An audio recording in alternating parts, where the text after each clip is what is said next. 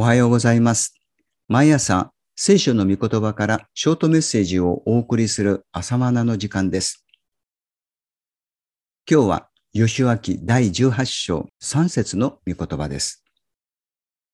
ヨシュアはイスラエルの人々に言った。あなた方は先祖の神、主があなた方に与えられた地を取りに行くのをいつまで怠っているのですか？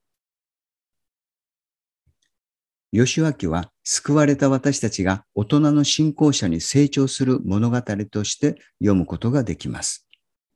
荒野ではマナが天から与えられましたが、約束の地に入ってからは自分の手で食物を得るようになったという記録もそのことを表しています。棚からぼたもち式に与えられるのは幼子の時代です。いつまでもそのままではありません。大人の時代へと進まなければなりません。主が共におられることを信じて勇気を出して前進します。だから、先の17章でも自分で切り開きなさいと命じられていました。また、今日の18章でもいつまで怠っているのかと叱責されています。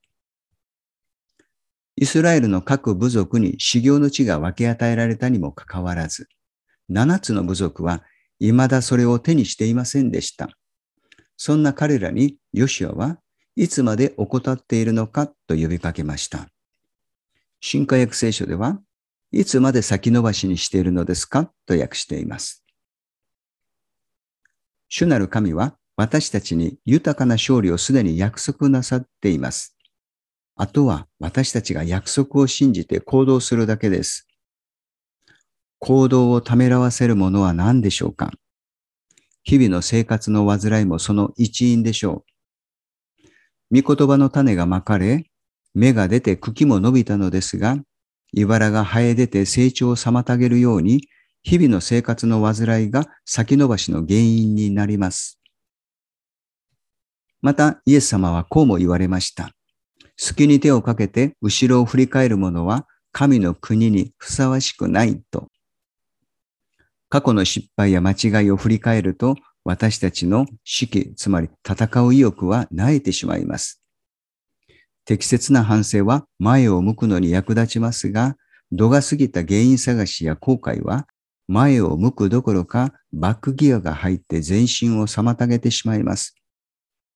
私たちはイエスを信じ、神の御国のために隙に手をかけた者たちです。前に向かって主が用意なさった修行を手にしようではありませんか？私たちの行くところどころに神の御国のご支配をもたらすことは私たちのミッションであり修行です。私たちの周りの環境はどうでしょうか？神の栄光が現れるところとなっているでしょうか？むしろ悪魔の勢力がのさばる世界の方が大きいのが現実です。イエス様の福音を知らずに罪と死の奴隷となっている世界がまだ残っています。その地を取りに行くのは神の御心です。そこは私たちの修行です。それなのに、いつまで先延ばししているのですか？と主は問いかけておられます。祈りましょう。まだイエスのご支配が及んでいない人々や社会をイエスのものとすることができるように私たちをお使わしください。以上です。それではまた明日の朝お会いしましょう。